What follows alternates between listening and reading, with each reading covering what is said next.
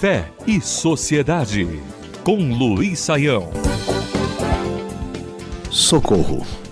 No ano de 1863, na cidade de Genebra, na Suíça, foi criada a Organização Internacional Cruz Vermelha.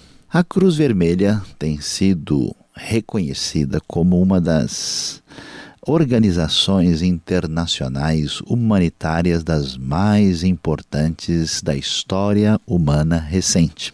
Ela atualmente conta com quase 100 milhões de voluntários em todo o mundo e nós sabemos muito bem que na hora de desastres internacionais, grandes problemas que afetam a humanidade, catástrofes, especialmente no caso de gente ferida de guerra, a Cruz Vermelha está lá para socorrer as pessoas que estão em situação de terrível sofrimento.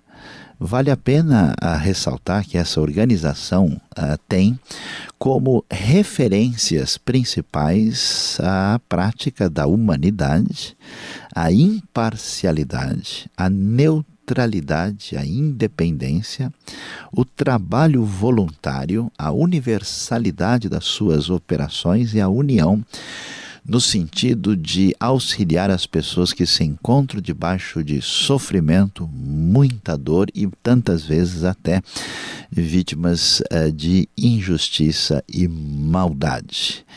Hoje, eh, com o seu perfil internacionalizado e universalizado, a Cruz Vermelha adquiriu referências novas como Crescente Vermelho, que age especialmente em países de maioria muçulmana, como a Maguen David Vermelha, no contexto de Israel, no contexto judaico, e até mesmo outras uh, expressões como cristal vermelho, leão e sol também vermelhos, em outros ambientes com outras tradições. Mas deve ser dito e precisa ser conhecido que foi Jean-Henri Dunant um suíço de fala francesa que criou a Cruz Vermelha e recebeu o Prêmio Nobel da Paz, enquanto a própria organização também foi duas vezes laureada com o tão conhecido e famoso prêmio.